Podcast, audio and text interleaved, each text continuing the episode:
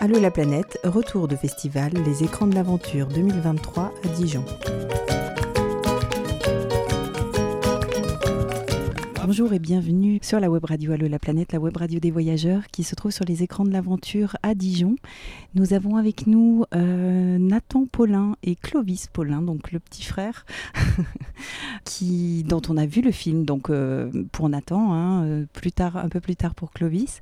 Nathan a réalisé donc le, le, film pardon, La ligne de l'ange, qui est donc un sacré défi de mettre une highline au Mont Saint-Michel. Bravo. C'est ça. C'était une traversée euh, entre la Terre et le Mont Saint-Michel sur, euh, sur une highline. Et donc on n'a on pas dit le, titre du film de Clovis euh, qu'on verra donc un petit peu plus tard, Deep Freeze, et qui est plutôt l'alpinisme. Donc oui, c'est un film d'alpinisme. Donc on l'a réalisé une fois qui s'appelle la directissime de la Walker dans la face nord des Grandes Jorasses. Et ce qui fait euh, de cette voie une voie exceptionnelle, c'est qu'elle n'avait jamais été refaite depuis 37 ans, depuis son ouverture. On était les premiers, les premiers ascensionnistes à y retourner.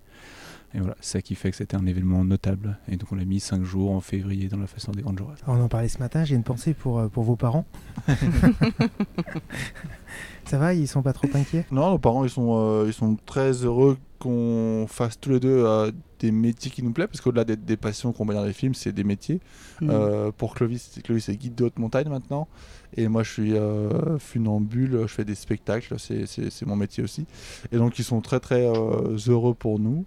ils peuvent être inquiets par moments. C'est vrai que quand Clovis était dans la face nord des Grandes Jorasses, ben, ils étaient assez inquiets. On est assez inquiets quand on n'a pas de nouvelles aussi. Hmm. Ou, quand on sait qu'on n'aura pas de nouvelles, il n'y a pas de souci, mais quand on doit avoir de nouvelles et qu'on n'en a pas, on est un peu inquiet pour Clovis. Et pour moi, ça va, je fais un, relativement. J'ai une pratique qui est, qui est, très peu risquée par rapport à celle de Clovis. Moi, je suis toujours attaché, sécurisé. Tout est euh, doublé. Euh, il ne peut pas m'arriver grand chose. Clovis, c'est un peu différent. Euh, il est dans des éléments qu'il ne peut pas contrôler à 100%, donc il y a plus de, plus de risques dans, sa pratique. Nathan, ça vient d'où cette passion? Alors, moi, ça a commencé, donc bah, c'est un, peu grâce à Clovis. C'est un copain qui, est un de Clovis, qui lui a montré ça. C'est lié au milieu de l'escalade à la base. Et donc, euh, moi, quand j'ai vu ça la première fois, j'avais la cheville, euh, j'étais blessé, je n'ai pas pu essayer. Et je me suis dit, tiens, j'ai réessayé en, en m'ennuyant. En fait, j'ai pris une sangle dans, mon jardin, enfin, que j'ai tendue dans le jardin, une sangle de camion. Et hum, ça m'a tout de suite captivé. Le côté méditatif, ça demande beaucoup de concentration. C'était c'est la seule activité, en tout cas c'était à l'époque la seule activité qui me captivait 100%. Moi j'ai une attention qui est assez... Euh, j'ai tendance à écouter ce qui se passe ailleurs, mmh. quand je suis à l'école, quand je dans une conversation par exemple. Et là ça me ressemble sur une seule chose, ça m'a vraiment plu. Je me suis pris de passion pour cette discipline. Et après, ben, euh, j'en ai fait de plus en plus et je me suis mis à faire des records de distance, de distance qui n'avaient jamais été faites. Je suis tombé sur une pratique toute jeune aussi dans lequel j'ai eu la chance de pouvoir euh, grandir avec la pratique en allant faire des choses qui n'avaient jamais été faites. Euh, et, j'ai découvert aussi des gens super sympas dans, dans ce milieu-là. Toute jeune, c'est quoi? Alors la, pratique, en fait, euh, ça a commencé dans les années 80, donc ça c'est assez vieux, mais ça c'est resté très très confidentiel, il n'y avait pas de matériel spécifique. Ça a hmm. commencé, on va dire, plutôt en 2005-2010. Moi j'ai découvert en 2011. pour vous donner un exemple, le record du monde de distance quand j'ai commencé, c'était moins de 100 mètres. Aujourd'hui, c'est 2 km 2. Moi, je l'ai amené à 400, 1000 mètres, 1 km 6. Enfin, donc le, record est. Ça, montre un peu l'évolution de la pratique. Il y a le, matériel, euh, quand j'ai commencé, on n'avait rien de spécifique. Maintenant, on a le matériel pour. Il y, a, des marques qui sont créées. Et donc, voilà, c'est vraiment euh, une pratique qui est, qui est jeune, qui s'est popularisée parce qu'elle est très accessible. Hein. Il suffit, on voit bien dans les parcs. Euh, à une époque, il y a eu une très très grosse mode entre 2012 et 2016. Après, ça s'est un peu calmé. donc voilà, moi j'ai eu la chance de pouvoir grandir avec cette discipline et la faire grandir euh, en testant des nouvelles choses. Euh, hmm. Et pour toi, Clovis, l'alpinisme, c'est venu quand? Eh ben, Escalade d'abord euh, Je peux dire que je pense que c'est venu petit à petit, on va dire. en fait, ça vient un petit peu, je pense, de, de notre maman, quand même, il y a qui nous a toujours en fait emmené en montagne depuis qu'on est tout petit, mais pas en haute montagne. Je pense qu'elle nous a fait naître un peu une, une passion de la montagne. Euh, elle nous a fait faire une rando quand même qui est plutôt alpine, qui fait à peu près 1000 mètres de dénivelé et donc un truc par chez nous qui s'appelle le Petit Bargy à 3 et 5 ans. Ah oui, quand même. Et voilà, c'est au-dessus de notre village natal, le reposoir dans les Aravis. D'accord. Et donc à 3 et 5 ans, ils nous ont emmené faire comme des, des, belles choses. Et quand on était quand j'étais petit, ou et Nathan aussi, on, on aimait vraiment pas ça. Et après, je sais pas, en grandissant, j'ai toujours été un peu fasciné par ce milieu-là. Ça m'a toujours un peu tiré quand je voyais les mousquetons, les cordes, ces trucs qui me paraissaient impossibles. Mm. Et puis après, quand j'étais en âge de faire ça un peu tout seul, c'est-à-dire à 14 ans, euh, j'ai commencé l'escalade. Et après, j'ai eu la chance de, rencontrer euh, quelqu'un qui s'appelle Patrick Gabarou, qui est un grand monsieur de l'alpinisme, qui est justement l'ouvreur de la directissime de la Walker, 37 ans avant qu'on y retourne. Et Patrick m'a beaucoup apporté à ce moment-là. Il a vu en moi un, un jeune passionné et, il m'a il m'a passé le flambeau. Voilà. D'accord. Jolie histoire. Et puis, euh, au- au-delà, on va dire, de la prouesse, euh, je reviens vers toi, Nathan, euh, cette prouesse bon, d'highline qui, fait, qui ébahit toujours hein, euh, quand, on, quand on regarde ça. C'est quand même euh, quelque, une discipline à part, on va dire. On se dit, euh, euh, moi, j'y arriverai pas. Et c'est fascinant de regarder, bien sûr. Mais je trouve que ce qui est intéressant dans ton film, c'est toute l'aventure, tout le projet humain, tout ce, cette, euh, cet esprit d'équipe, ce projet qui est, qui est- voilà, tu es tout seul sur la slack, mais euh, derrière, il y a du monde. Oui, c'est ça, j'avais vraiment à cœur de montrer ça. Euh, ce, film, il est là aussi pour expliquer co- comment on arrive à faire cette traversée, comment c'est le travail de plein de personnes. Euh, je parle beaucoup de Alexandre qui a porté ce projet et qui est dans l'ombre en fait parce que lui on le voit jamais. Et même dans le film on le voit finalement assez peu parce qu'il a pas voulu volontaire Oui, lui il a pas voulu s'impliquer plus que ça. Le film est arrivé après. euh, Il y a des scènes on- qu'on a été retourné au Mont Saint-Michel quand je découvre en fait on l'a fait après parce qu'on n'avait pas filmé ça ou quand je rencontre le, le- le patron de, des Tricots Saint-James qui a financé le projet, c'était avec Alexandre. Il n'a pas voulu y retourner. Alexandre, lui, une fois que la traversée est faite, bah lui, c'est le, le- son projet est fini et, et le film, c'était un peu plus mon projet, on va dire. Même, Mm. mais du coup, j'avais besoin de parler de lui tout le temps. Je, je, je cite ton nom plein, plein de fois. Euh, et donc, euh, il y a lui, il y a les 15 euh, personnes qui sont venues pour installer tout le long. Et, hum, et c'est ça que je voulais raconter, en fait, euh, tout ce qu'il y a avant, tout ce que ça demande en travail, parce que souvent on se rend pas compte. Et, hum, et oui, effectivement, moi, quand je, je suis sur la ligne, ben, c'est l'aboutissement d'un travail de plein, plein de gens. Euh, c'est mon moment de solitude, et puis à la fin, je les retrouve pour aller célébrer cette traversée. Mm. Et c'est hum, c'est ce projet-là, voilà, c'est- c'est- c'est- j'ai la chance de faire un, un sport collectif, alors individuel dans la pratique, mais je, je suis incapable de le pratiquer seul. Euh, et c'est ça qui est intéressant, c'est ça qui m'a. Je pense que j'ai fait des records à une époque, pas parce que j'étais le meilleur, parce que je faisais partie des meilleurs, mais parce que j'étais celui qui avait le plus de copains aussi pour emmener euh, du monde dans ces, dans ces choses-là. Et, Mm. hum, et c'est ça qui est beau de les partager à la fin quand ça, quand ça fonctionne. Clovis, toi, quand tu pars, tu pars seul? Alors, pour le film, non, mais euh, euh, généralement, est-ce que c'est euh, plutôt une activité solitaire ou au contraire, on part à plusieurs? Eh ben non, non, justement, l'alpinisme, il y, a- une pratique solitaire de l'alpinisme que, bah, par exemple, Charles a pratiqué dans les Grandes Jorasses, ça avait beaucoup fait parler il y a, deux ans. L'alpinisme solitaire, c'est quelque chose que je pratique rarement, personnellement. Globalement, je pratique ça en cordée et un peu comme comme Nathan aussi justement ou euh, particulièrement l'escalade, c'est à, à la fois un exploit solitaire, enfin l'exploit, une, une pratique solitaire parce que ben en escalade de la, la performance on la réalise nous quand on est en tête, mais on est dépendant d'un d'un compagnon de cordée en qui on remet toute notre confiance. Mm. Et c'est pareil, c'est une, euh, c'est une dimension assez intéressante euh, dans le côté alpiniste. C'est- C'est c'est que des. C'est majoritairement des, des envies individuelles, Mm. mais qui sont dépendantes euh, quand même de, de copains. Quoi. Cette aventure humaine est, euh, est- importante. Et elle ressort bien, en tout cas dans ton film, Nathan. Quand tu es sur cette euh, ligne, qu'est-ce que tu ressens? À, quoi tu penses? Est-ce que tu es vraiment concentré sur mettre un pied devant l'autre, les mettre bien, rester en équilibre, ne pas euh, flancher Euh, Qu'est-ce qui se passe dans ta tête Alors, euh, disons que euh, sur les premiers pas, euh, oui, c'est vraiment, je suis dans la technique, j'essaie de, pardon, j'essaie d'avancer parce que c'est très dur au début. Là, au Mont Saint-Michel, quand je découvre la ligne, il y a beaucoup de stress. je, dis, je que j'ai pas été dans le vide en fait. Je, suis ici au sommet d'une grue de 100 mètres et pendant les trois jours d'installation, j'ai passé mes journées au sol et donc je suis pas habitué à ce vide qui est, environnant. Donc là, il y a au début beaucoup de concentration. euh, je pense vraiment juste à avancer. Et puis après, je retrouve mes marques. euh, J'arrive à, me détendre et à profiter du, moment présent, de, de ce que je suis venu chercher, en fait, vraiment de marcher vers le Mont Saint-Michel. Euh, et donc là, je peux vraiment penser à plein de choses. Ça va être les, proches qui sont autour, ça va être les copains avec qui on a partagé ce projet. Quand j'avançais aussi, je, je euh, j'a- j'avais donc tous les 100 mètres, j'avais une- je savais que j'avais passé 100 mètres parce qu'il y avait une jonction. Et donc, euh, je me rappelais aussi euh, des projets précédents. Par exemple, quand j'ai fait 400 mètres, je me suis dit, bah tiens, là, tu as fait ton record de 2015, qui était à l'époque 400 mètres. Et puis après 1000 mètres, en fait, j'avais. Donc j'ai pu. C'était un peu un voyage avec plein, plein de choses. Et hum, en fait, moi, ce, que, ce qui me plaît sur ces traversées, c'est qu'en fait, en, en, un temps très court, j'ai eu une aventure très forte, mmh. avec des hauts et des bas. Hum, et j'ai vraiment l'impression de. Voilà, ça, ça intensifie les, les, instants, en fait. Et en termes de souvenirs, ça évoque beaucoup de choses. Euh, et donc, voilà, il y a vraiment des hauts, des bas, des moments où la ligne elle est facile aussi, où c'est très simple hmm. de marcher. Vraiment, techniquement, c'est simple. On, le voit, hein, on le voit dans le film, les passages euh, où ça a l'air euh, très simple, très facile.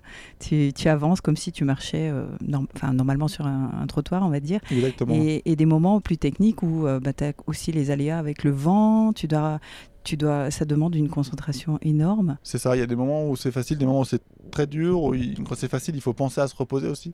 Quand c'est hmm. simple, je me dis, bah voilà, baisse les bras, euh, regarde un peu ailleurs, essaye de t'aérer un peu l'esprit pour avoir euh, une marge, en fait, encore de l'énergie quand ça va être plus difficile. Et, hum, et puis le moment très dur, c'est la fin, forcément. Plus je me rapproche du but, ça se met à monter. Euh, et la sangle redevient très tendue. C'est ça qui est spécial sur ces grandes longueurs, c'est que la sangle elle est vraiment très tendue sur le début et la fin. Et, donc c'était dur là, j'avais cet objectif d'arriver jusqu'à un certain, une marque orange qui détermine la fin. Et quand je pose le pied dessus, bah, à la fin, bah, je m'effondre. En fait, je rattrape la sangle dans les mains. Et là, c'était voilà, c'était vraiment très, intense de bonheur et de, bah, de, rejoindre les copains qui étaient dans le mont. Hmm. Pourquoi le Mont Saint-Michel Tu as fait d'autres euh, lieux euh, euh, magiques, magnifiques? il y a la Tour Eiffel, mais il y en a, d'autres dont j'ai oublié. Mais le Mont Saint-Michel, c'est venu. En... On s'est dit tiens, maintenant qu'on a fait la Tour Eiffel, une cathédrale, qu'est-ce qu'on pourrait faire comme monument un peu emblématique? Et en fait, bah, c'est pas moi qui ai pensé, c'est vraiment Alex qui s'est dit bah, tiens, le Mont Saint-Michel, il y a quelque chose à faire. Sauf que c'est vraiment contre-intuitif pour mettre une highline. En fait, le Mont Saint-Michel, c'est un mont perdu, pas très haut, euh, au milieu de rien. Et euh, techniquement, on enfin moi je m'étais pas trop posé la question de savoir si c'était possible. Pour moi c'était un peu impossible en fait. Il est là tout seul il est loin. Euh, et en fait quand on a pris les distances vu la hauteur on s'est dit bah tiens en fait c'est possible en fait euh, techniquement de mettre une grue de cette hauteur là de tendre une ligne assez suffisamment pour que je sois pas euh, ben, dans la baie que je touche pas le sol. Parce que en fait au, début je partais à 100 mètres et à la fin j'étais que à 20 mètres du sol. Mmh. donc je descends de 80 mètres. Et hum, quand, quand, on a vu que c'était possible on s'est lancé dedans et hum, voilà c'est l'idée vraiment elle est venue ça a découlé en fait c'était euh, quel monument en France est emblématique. Et moi, il y avait aussi une grosse envie de le découvrir parce que je connaissais pas le Mont Saint-Michel en fait. Je l'avais vu que de loin euh, sur la route. Euh, et donc là, c'était voilà l'envie d'aller découvrir ce, monument euh, qui est très très spécial pour plein de choses. Hmm. Et de là découle plein de tracas administratifs qu'il a fallu gérer avant d'installer la, la, ligne entre la grue et, et, le clocher du Mont-Saint-Michel C'est ça, donc là, il y a voilà, les, le centre des monuments nationaux, les architectes des monuments de France. Euh, il y a un moment dans le film, je, j'énumère la liste longue. Euh, voilà. C'était fait exprès, en plus, on a enlevé les abréviations, on a essayé de, de, de tout dire. Et, et, en fait, ça fait des tonnes de personnes euh, à convaincre qui sont des autorités avec des formalités. Et hum, si une seule de ces personnes dit non, bah, ça ne fonctionne pas. Hum, et hum, c'est ça qui est beau dans ces projets, c'est quand on arrive à convaincre tout le monde, à emmener tout le monde dans le bateau. Et effectivement, jusqu'au dernier moment, la préfecture, dix jours avant l'événement, m'interdit de pratiquer la journée. Le seul jour où j'ai pu pratiquer la journée, c'était le jour de l'installation, quand la ligne était a été montée, mon, mon essai où j'ai réussi, c'est le seul jour où je pouvais pratiquer l'après-midi. Sinon, en fait, il y avait l'ascension. Ils avaient parqué trop de monde. Et donc on a eu bah, voilà, pas mal de, choses comme ça. Les architectes qui voulaient pas forcément se mouiller parce que on nous dit oui sur le principe, mais quand il faut acter un oui, il n'y a, souvent plus personne. Donc c'était voilà, très très long. Et, hum, et, en ayant passé tous ces obstacles, il y avait quelque chose de difficile aussi, c'était de trouver les fonds nécessaires, l'argent en fait, pour que ça fonctionne. Et, hum, voilà, c'est ça, c'est ça, 140 000 euros. C'est vraiment, c'était hum, la grue qui coûtait très très cher, le fait d'avoir 15 personnes sur une semaine à, payer, hum, et, à la fin, quand tout s'aligne. Et c'est vrai que les, six derniers mois, bah, c'est euh, bon, bon, il nous manque encore 30 euh, 000 euros, 50 000 euros, il faut qu'on les trouve. On a lui qui répond pas, on a ça, on a ça. Et puis à la fin, bon, on y arrive et on espère que la météo soit avec nous, parce que sinon, on a fait tout ça pour rien. Euh, c'est aussi ça qui fait peur, en fait, hein, d'engager tant de moyens, de gens. Euh, et dans un projet qui peut éventuellement ne pas fonctionner. Hmm. La grue fait euh, quelle, euh, quelle, hauteur? Alors la grue, elle faisait 100 mètres. On a monté la grue à la taille du Mont Saint-Michel en fait. Hmm. Ah voilà, c'était une grue de 100 mètres. C'est des grues qui sont normalement utilisées pour monter les éoliennes. euh, les pales d'éoliennes. Et hum, c'est c'est la première fois qu'on utilisait une grue si grosse avec une technique nouvelle. On a la sangle passée au sommet de la grue et on la tendait depuis le sol. Comme ça, on n'avait pas à travailler au sommet de la grue. Et hum, c'est une technique qui a bien marché, qui depuis j'ai répété plusieurs fois sur plusieurs traversées moins longues. Euh, une traversée d'un kilomètre sur le lac Clément à Genève, euh, des traversées sur le lac d'Annecy, enfin plein de traversées sur grue où j'ai refait cette technique-là avec la poulie en tête de grue. Et, hum, et voilà, finalement ça fonctionnait et c'était c'était assez impressionnant d'avoir voilà, cette, cette, euh, cette grande machine qui est venue là, avec le grutier aussi qui nous aidait tout le long, c'était sympa.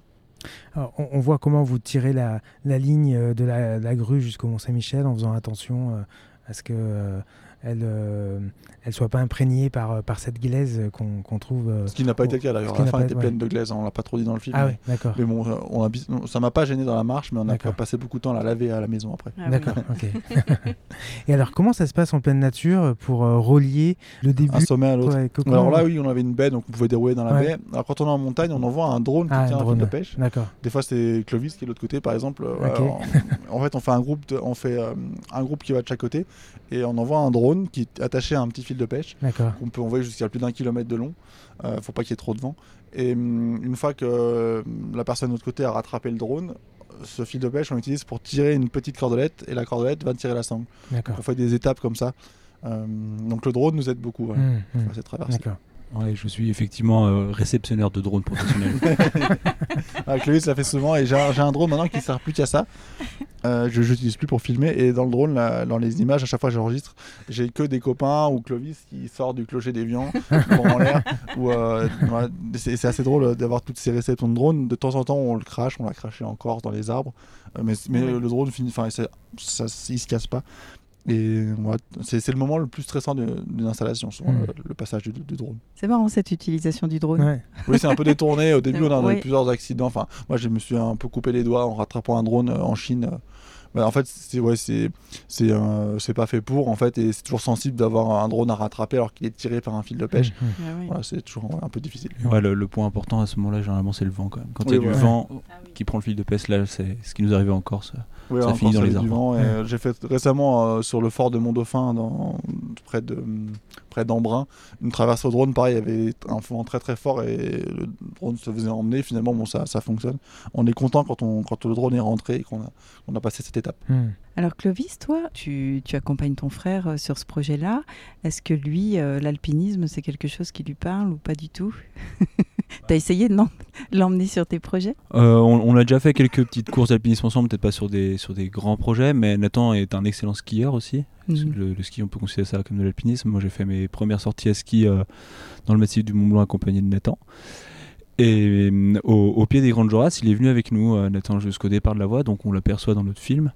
Euh, donc voilà, dès, que je peux un peu le- l'emmener sur mes projets, ben, je l'emmène et puis, et puis vice versa. Quoi. De temps en temps, Nathan, quand il a des installations complexes, euh, je suis souvent son assistant euh, sur, sur des installations. On arrive un peu à, à partager nos passions, mais en fait, bah, Nathan, il est tellement fort en highline que je peux absolument pas faire ce qu'il fait en highline et, et ça marche aussi dans l'autre en sens. C'est je peux pas, ça. la- je peux pas les suivre. vous euh, suivre, moi, bien pas, sûr. moi, je suis pas Ouais. grimpeur du tout, contrairement à Clovis. Hmm. Et, et là, c'est vrai qu'il m'a proposé de venir l'aider euh, pour ramener le matériel au, au pied de la face des Grandes Jorasses. Ce qui était rigolo, c'est que donc on les a emmenés, euh, on est monté à ski.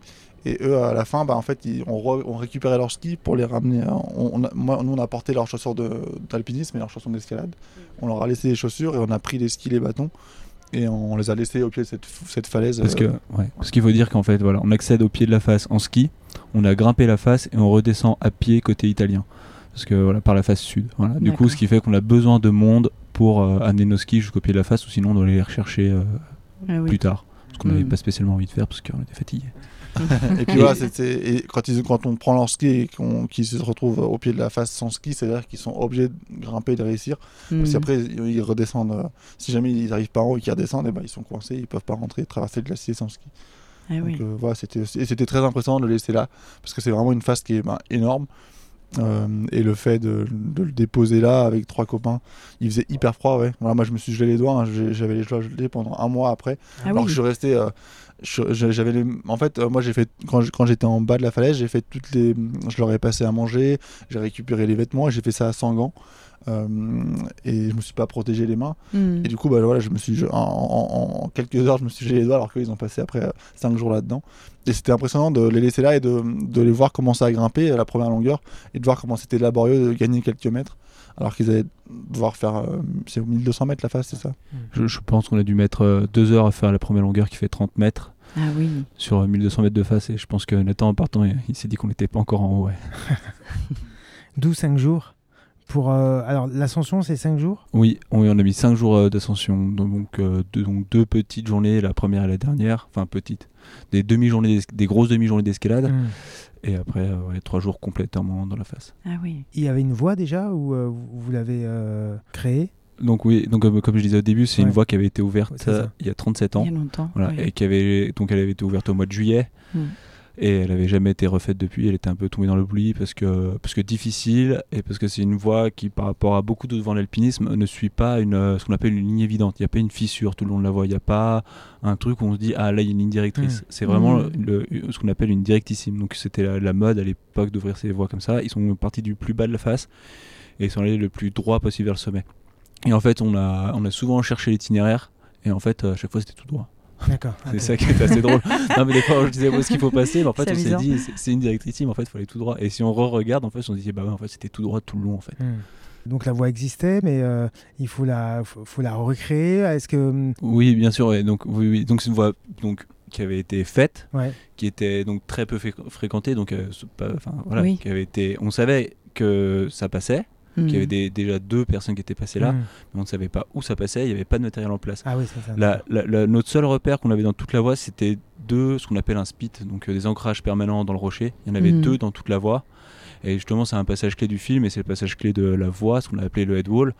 Au milieu, on cherchait les spits qu'avait planté Hervé, l'ouvreur. À un moment, on hurle euh, Hervé, où est-ce que tu as mis les spits Parce qu'en fait, euh, Mhm. on ne trouvait pas le passage. Quoi. Au milieu, il y a, il y a un jour, on a dû grimper 200 mètres dans la journée à peine. Hmm. Et, et du coup, c'était vraiment le passage le plus raide. On cherchait ces deux points de passage qui étaient un peu primordiaux. Et finalement, on les a trouvés, mais euh, le lendemain. En- parce qu'en fait, souvent, ce qu'on faisait dans cette phase, c'est qu'on souvent on grimpait plus haut que le point où on allait dormir. Donc on, on grimpait, vu qu'on avait 120 mètres de corde, on pouvait grimper 120 mètres de plus et retourner sur une bonne banquette. Donc quand on allait sur une bonne banquette de neige, on allait dormir, parce qu'on taillait des places dans la neige pour dormir, Hmm.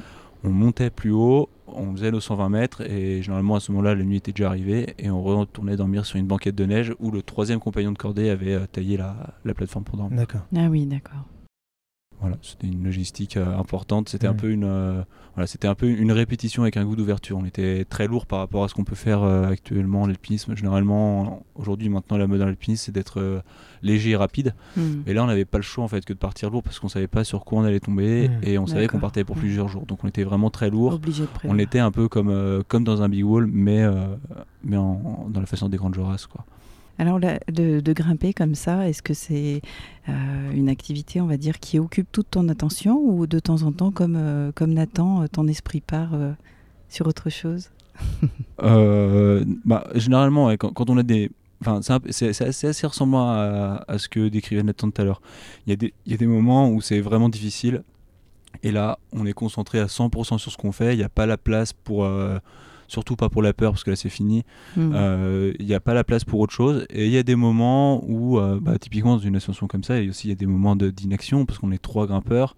On est quand même tout le temps en train d'essayer d'être au service de la cordée, c'est en train d'essayer d'améliorer quelque chose pour le confort de la cordée, mais il y a quand même des moments où bah voilà, on se balance des vannes, on est quand même, on est quand même vraiment là pour, euh, pour passer un, un bon moment entre copains, et du coup on a quand même ouais, des moments d'évasion, on écoute de la musique, euh, même le, le Mhm. soir, euh, le petit moment de détente, c'était, je me rappelle, moi, je pense que je passais 5 minutes dans mon duvet et puis j'allais faire un petit tour sur Instagram et, et je voyais ce qui se passait dans le reste du monde. Mais c'est vrai qu'en fait, on, on est un peu isolé, on avait, ouais, on avait vraiment ce sentiment d'isolement là dans cette face. euh, on voyait quasiment, je pense qu'on voyait pas de lumière humaine et, et ça, c'était vraiment, vraiment euh, ouais, assez unique d'avoir cette sensation d'évasion, mais dans les Alpes et à la maison, parce qu'en fait, on a passé un, on a fait un petit voyage à la maison. Quoi. Hmm. Hmm. Et tu vas chercher quoi Le sommet Le paysage euh, que va t'offrir la, la montagne euh, ou le sommet quand tu, quand tu arrives Bah, je vais pas spécialement chercher ça. On, on l'apprécie grandement.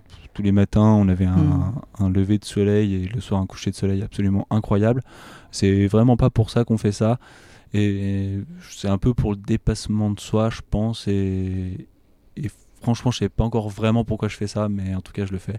Et, et ce que je disais, c'est c'est vraiment une des, enfin, une ascension où tr- très souvent en alpinisme, on fait une ascension, il y a toujours un moment où on se demande vraiment ce qu'on fait là et Mhm. pourquoi on est là. Et là, dans cette phase-là, à aucun moment je me suis demandé pourquoi j'étais là. Je savais que j'étais où je devais être et moi, ça faisait partie un peu de mes de mes grands rêves de ma vie. J'aime pas trop parler d'objectifs en montagne, j'aime parler d'envie, de rêve. Mm. Et ça faisait partie de mes grandes envies. Et en fait, euh, tout le long, même quand c'était dur, je me disais, bah, en fait, t'en avais tellement envie depuis tellement longtemps de cette voie, Mhm. alors profite. Et même si c'est dur, même si t'as froid, même si euh, tu te demandes si tu vas arriver au sommet, profite de l'instant parce que tu l'as tellement rêvé. Et je me suis dit assez souvent dans le. Voilà, c'est cette voie, moi, c'est une voie qui me parlait parce qu'elle était ouverte par, par Patrick, dont je vous parlais tout à l'heure, et par euh, Mhm. Hervé, Hervé Bouvard, qui est euh, un- un- quelqu'un de pas connu, qui est un radiologue de la vallée de l'Arve Ouais. qui est en fait euh, qui aujourd'hui à 60 ans grimpe encore euh, 8B Euh, pour moi c'est un de mes idoles absolues mais quelqu'un qui est très discret en fait de faire euh, la directissime de la Walker qui a été ouverte par Patrick euh, par Hervé euh, qui a jamais été refaite moi c'était Mm. juste euh, un des rêves de ma vie de faire ça Mm. donc euh, ça, ça ça fait déjà un de plus en moins et... Bon, Bravo. je, je regarde toujours plus loin hein, mais- Et alors, c'est amusant. Donc, on est sur un festival, on, on ressent cette, euh, euh, cette, ce soutien familial. hein. Alors, j'ai pas vu ton film, mais, mais je, je pense qu'on le, on le sent aussi, hein, puisque euh, Nathan a participé à, à- à l'apport du matériel sur ton projet aussi. Euh, c'est quelque chose qui se fait en, en groupe, en famille, qui est soutenu, et vous sortez un film tous les deux. Alors oui, euh, c'est assez. bah, là, ça, ça tombe comme ça. Et on est assez content. C'est la première fois qu'on se retrouve dans un festival ensemble. là. Aujourd'hui, on est le même jour en plus programmé. mm, Donc c'est c'est assez c'est assez chouette. Euh, moi, le, le- le fait de, de faire ce film, bah, c'est c'est venu. En fait, c'est un film que hum, j'ai été très impliqué parce que c'est moi qui fais la voix off. En fait, pour la petite histoire, euh, on avait une grosse production. C'est Canal Plus qui devait faire ce film. mm. Euh, alors pas ce film, mais un film sur la traversée au Mont Saint-Michel. Et puis finalement, quelques, quelques mois avant, euh, ils nous ont lâchés. Ils ont, pour une réunion dans- un peu absurde où ils ont dit on fait déjà un film sur un gars qui grimpe dans les arbres, on va pas faire un film là-dessus. Et donc bon, on, a, on a perdu les financements. Mais c'est pas pour autant que Bertrand donc, a réalisé et les et, les, et d'autres qui sont venus filmer le jour J, ils ont dit bah nous on est capable de venir euh, gratos, on vient, euh, vous nous payez euh, le, le bungalow au Mont Saint-Michel et puis on, puis on filme.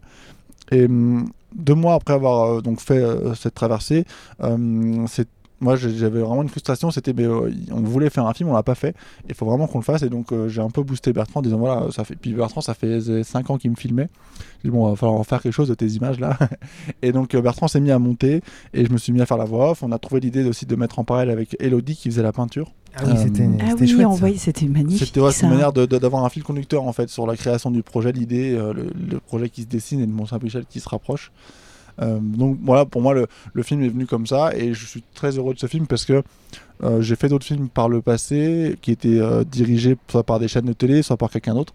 Et là je trouve que c'est le film qui me ressemble le plus parce que bah, finalement j'ai eu la liberté de raconter ce que je voulais pas Mm. dirigé, pas de télé derrière. On, vous pouvez vraiment parler de ce qu'on voulait. Et, euh, et donc voilà, c'est comme ça qu'on l'a fait avec, euh, avec Bertrand, avec un, un tout petit budget. Et c'était une très très belle expérience. Et je suis assez fier. On a la musique aussi, il y a Zikali qui a, qui a réalisé la musique. Et on était pareil, j'ai participé pas mal à, à- ce que je voulais en fait en termes de musique. Et donc voilà, c'est comme ça que le film arrive maintenant euh, sur un projet qui est plus. Bah, moi, c'était en mai, en mai 2022. Clovis, c'était en février 23. Et donc toi, le film, tu peux raconter comment c'est venu hein. Mm. Et donc, euh, ouais, nous, le film, en fait, euh, alors, on, on était parti dans cette phase en sachant que c'était quelque chose de difficile, de marquant qu'on allait faire. Et on, on, est, on a filmé vraiment dans le but de pouvoir transmettre ça aux médias à la base, puisque pour faire un film. Et en fait, ça a eu un tel. euh, ça a fait tellement de bruit dans les médias que tout le monde nous a dit bah, pour quand le film? Alors, du coup, on s'est dit bon, bah, on va faire un film. Et, et en fait, c'est pour ça, le- on, a, on a beaucoup de très belles images de drone, on a des, beaucoup d'images euh, au, au pied, parce qu'on bah voilà, on a été filmé à l'approche, et on avait aussi des caméramans qui nous attendaient au sommet. Mm. Mais euh, dans la face, on n'a pas vraiment réalisé d'images, c'était un peu plus pour entre nous, pour les réseaux sociaux et pour les médias. Et en fait, euh, bah, finalement, le- l'ensemble de tout ça a réussi à, à faire un film, donc c'est un 26 minutes. Mm. Donc moi j'aime bien ce format parce que euh, généralement les, les, les films de montagne je trouve ça un peu ennuyant. et, et, du coup là, un, un 26 minutes c'est Mm. quand même assez dense de résumer 5 jours en 26 minutes. Et Mm. alors c'est bien, moi, moi ça, personnellement ça me plaît parce que c'est assez dense, on n'a pas trop le temps de s'ennuyer. Mais c'est vrai que peut-être que quelqu'un qui n'est pas alpiniste euh, peut trouver que ça va un peu vite. ouais.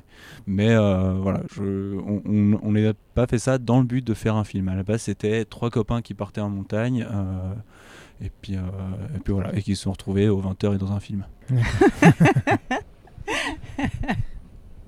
Vous étiez parti avec quel, euh, quel type de, de caméra GoPro euh, Donc euh, dans la face, on avait quand même une ou deux GoPro. Après, on a fait aussi de l'iPhone. Ouais. Et après, en fait, euh, donc on avait Bertrand Delapierre à l'image à l'approche, qui est euh, le, Qui a fait le film de Mont-Saint-Michel en fait. D'accord. le Mhm. réalisateur et, et cadreur de Nathan. Mhm. Après, on avait un, un droniste qui a passé euh, trois jours, à- tous les jours, on, voyait le drone. C'est marrant parce qu'en fait, moi, je connaissais pas donc Yannick, Yannick Boisneau, qui est le réalisateur de notre film finalement.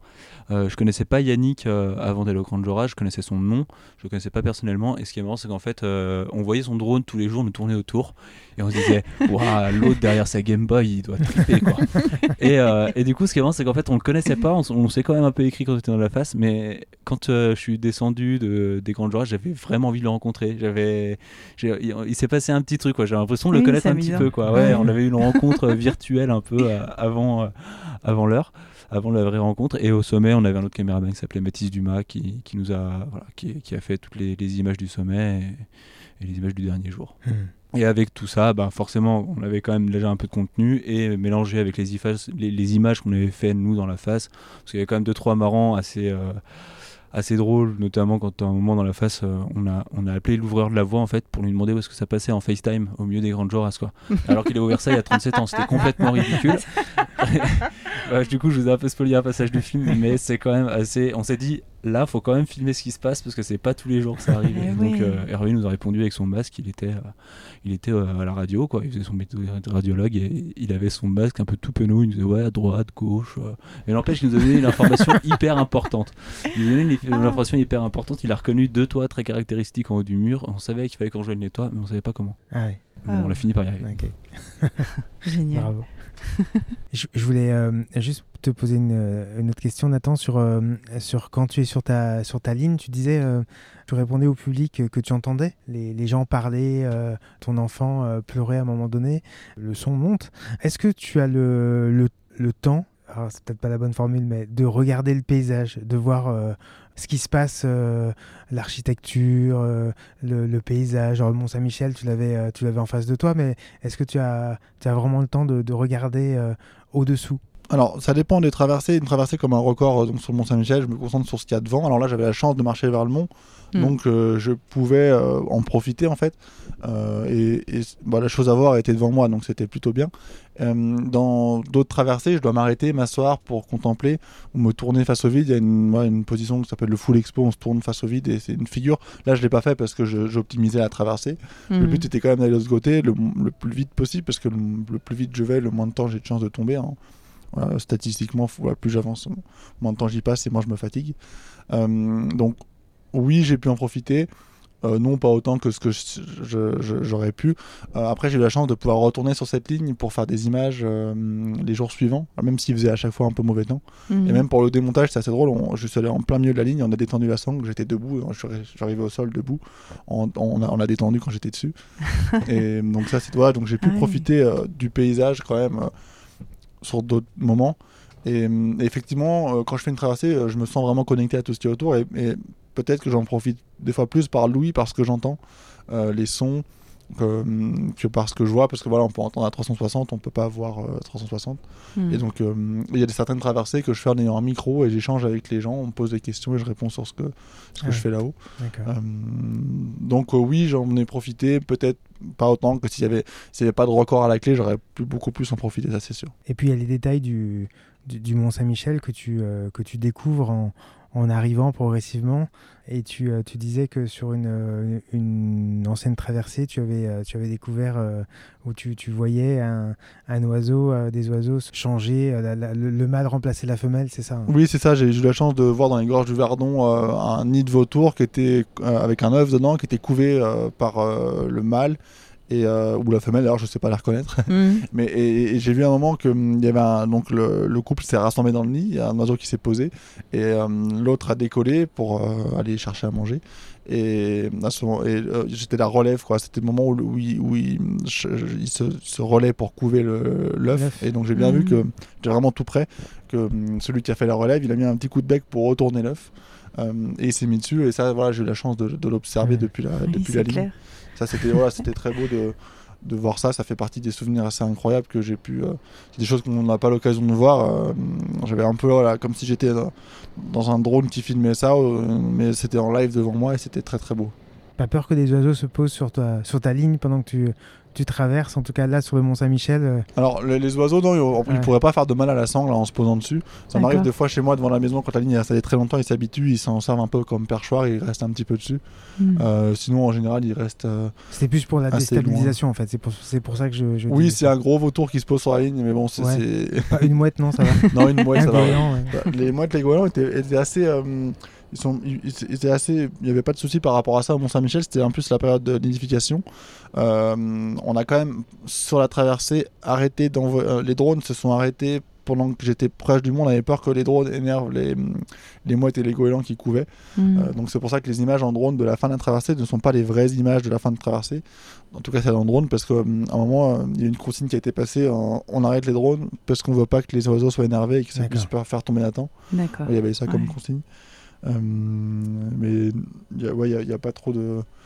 Pas, pas, j'ai pas de soucis avec les oiseaux. Euh, Des fois, il y a les hirondelles qui passent dans tous les sens à fond autour. Hum, hum, Euh, mais ça, ça m'a jamais. J'ai jamais eu d'attaque ou de problème particulier. hum. Donc là, c'était c'était nouveau, non, pas tant par la distance et par le, du coup, cette, euh, bah, ce challenge, mais euh, nouveau aussi en matériel. Tu disais que tu avais fait fabriquer une sangle adaptée qui est différente de celle que tu C'est ça, donc là je voulais une sangle spécifique qui soit plus résistante que celle que j'ai d'habitude, donc était un, matériau résistant, un peu plus épaisse et plus fine, donc moins large pour qu'elle prenne moins le vent. Donc vraiment c'est 2 cm et demi une sangle de Sightline, c'est 1 pouce, donc c'est déjà pas très large. Mhm. Là j'en ai enlevé 5 mm et ces 5 mm en fait, euh, eh ben, euh, ça, ça fait beaucoup moins de portance en fait sur 2500 mètres, euh, 2240 mètres. Et, et, ça, et quand il y a moins de portance, quand il y a du vent, en fait, ça engendre moins de tension. Et donc, euh, cette sangle, ouais, j'ai développé spécifiquement pour cette traversée. Donc, j'ai travaillé avec un fabricant de sangle. Euh, et c'est une sangle qui marchait très très bien. euh, avec une, une didéma à l'intérieur, donc euh, c'est- c'était du polyéthylène de densité, c'est voilà, de, la, chimie, après hein, c'est du plastique au final. Mhm. Et à l'extérieur du Vectran, ce qui permet d'avoir une sangle qui glissait pas. Enfin, j'ai vraiment fait la sangle sur mesure que je voulais. Euh, qui est une sangle qui est pas très commerciable pour la Slackline parce qu'elle est pas très au toucher, elle est un peu rugueuse, Mhm. elle est pas très simple à plier. Mais par contre, elle faisait parfaitement le job avec une super résistance. Une fois qu'elle est tendue, elle se détend très peu. Et enfin, il y a plein de, plein de points cruciaux qui étaient importants.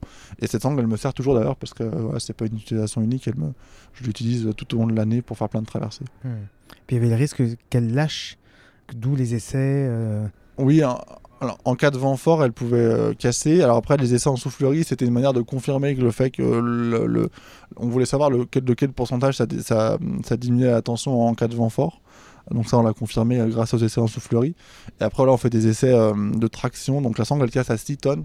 J'ai même fait un essai où je la coupais au couteau à moitié. Et elle cassait encore à 2 tonnes 5, ce qui est plus haut que ce que je l'ai jamais tendu. Donc c'est aussi une manière de se rassurer, de voir que cette sangle est ultra résistante. D'ailleurs, j'ai jamais vu casser cette sangle. Elle se, elle s'effiloche, elle- elle- mais il n'y a pas de rupture vraiment de la sangle. Mhm. Donc c'est toujours rassurant. Euh, et donc voilà, c'est- aujourd'hui c'est la slackline la plus résistante qui existe. Combien de mois de préparatifs Alors c'est un an, de, un, an, un an de préparation, six mois d'une dernière ligne droite assez intense.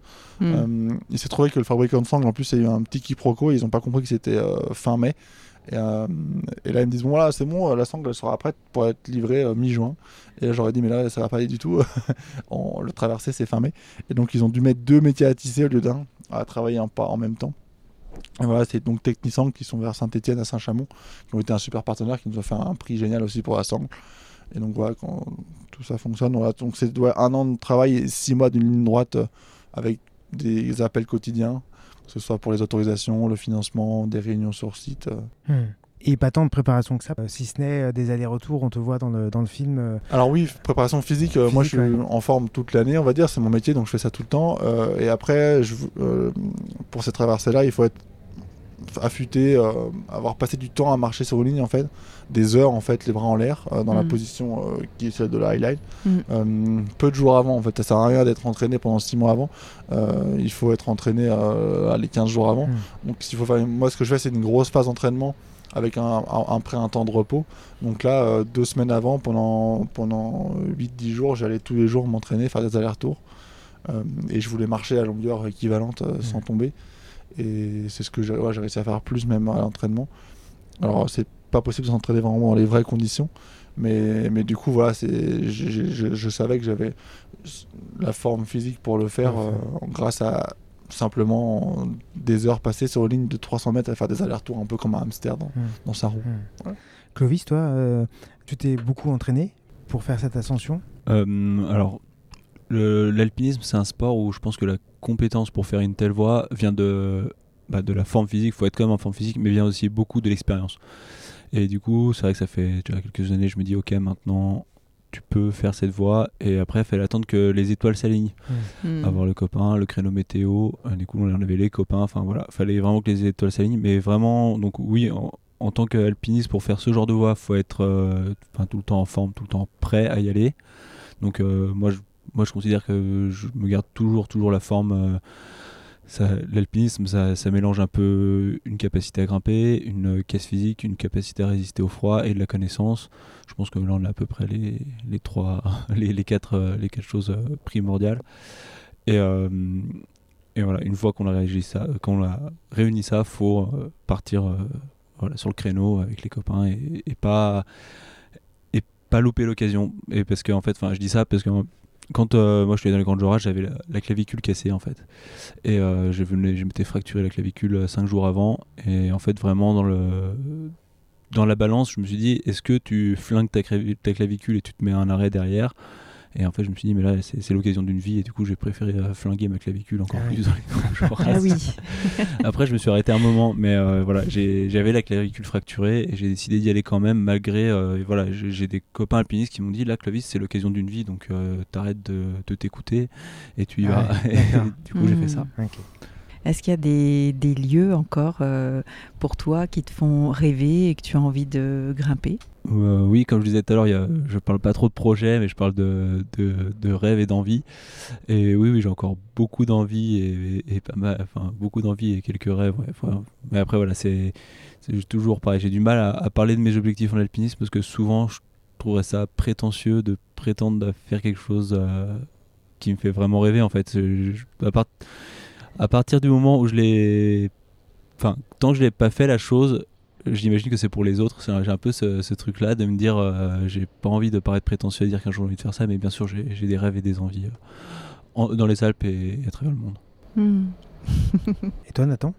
Des projets? Alors oui, moi j'ai des, des projets de traversée euh, dans plein d'endroits différents. J'aime bien varier un peu les projets en montagne et les projets en, urbain, on va dire. Euh, donc là, je vais partir dans pas très longtemps à New York et je vais peut-être faire des repérages sur la Statue de la Liberté pour un éventuel projet qui est tout naissant. Donc ça, c'est pareil. C'est un peu le fait de rien que dire la Statue de la Liberté alors que pour l'instant, on est vraiment... Euh, je suis pas tout seul, j'ai quand même des soutiens assez importants au niveau, on va dire, politique même, parce que bah, faut des soutiens politiques pour ça. Euh, mais je sais qu'aux États-Unis c'est très compliqué, donc peut-être que ça se fera jamais. Donc il y a ça. Après, j'aimerais bien revenir un peu plus sur des projets en montagne, euh, parce que finalement, je m'en suis un petit peu éloigné à force de, bah, de faire ces, traversées urbaines qui sont aussi mon métier. Euh, Il y a un, projet là-dedans du géant à Chamonix là, qui, est magnifique, euh, que j'aimerais bien réaliser. Que, bah, je suis assez tellement pris par d'autres projets qui sont liés à mon travail sur la que des fois, en ayant aussi un petit garçon, j'ai du mal à tout faire en fait. Hmm. Euh, mais j'aimerais bien voilà, revenir plus sur des projets en montagne. Euh, J'ai toujours dit que je voulais traverser un, un- au-dessus d'un volcan en activité. Ça, je l'ai pas encore fait. J'ai un copain qui l'a fait. Moi, je l'ai pas fait. Mais hum, donc oui, moi, j'ai plein de projets un peu, euh, plein d'idées. Euh, j'ai la chance de pouvoir faire quelque chose qui se fait. il suffit d'avoir deux points hauts et on peut tendre un fil et il y en a partout en fait. Et donc j'ai- il y a pas mal d'idées. On verra bien jusqu'où ça mène. Moi, je vogue entre les projets qui sont les miens euh, que j'anime, que je pousse, comme le Mont Saint-Michel, et des projets qui ne sont pas les miens. Quand on me commande une traversée, quand on me dit, bah, tiens, euh, la ville de Pornic, par exemple, en Bretagne, qui me dit, on aurait bien que tu fasses une traversée sur le château de Pornic au-dessus du port, une très belle traversée, je dis, bah oui, je viens avec plaisir. Donc voilà, il y a plein de projets qui ne viennent pas de moi et que je prends beaucoup de plaisir aussi à faire. Mmh. Merci, à Merci tous à les vous. deux. Donc, Merci à vous. euh, la ligne de l'ange, on vous invite à aller le voir et Deep Freeze qu'on qu'on va aller nous découvrir ce soir. Merci Clovis, merci Nathan. Merci beaucoup.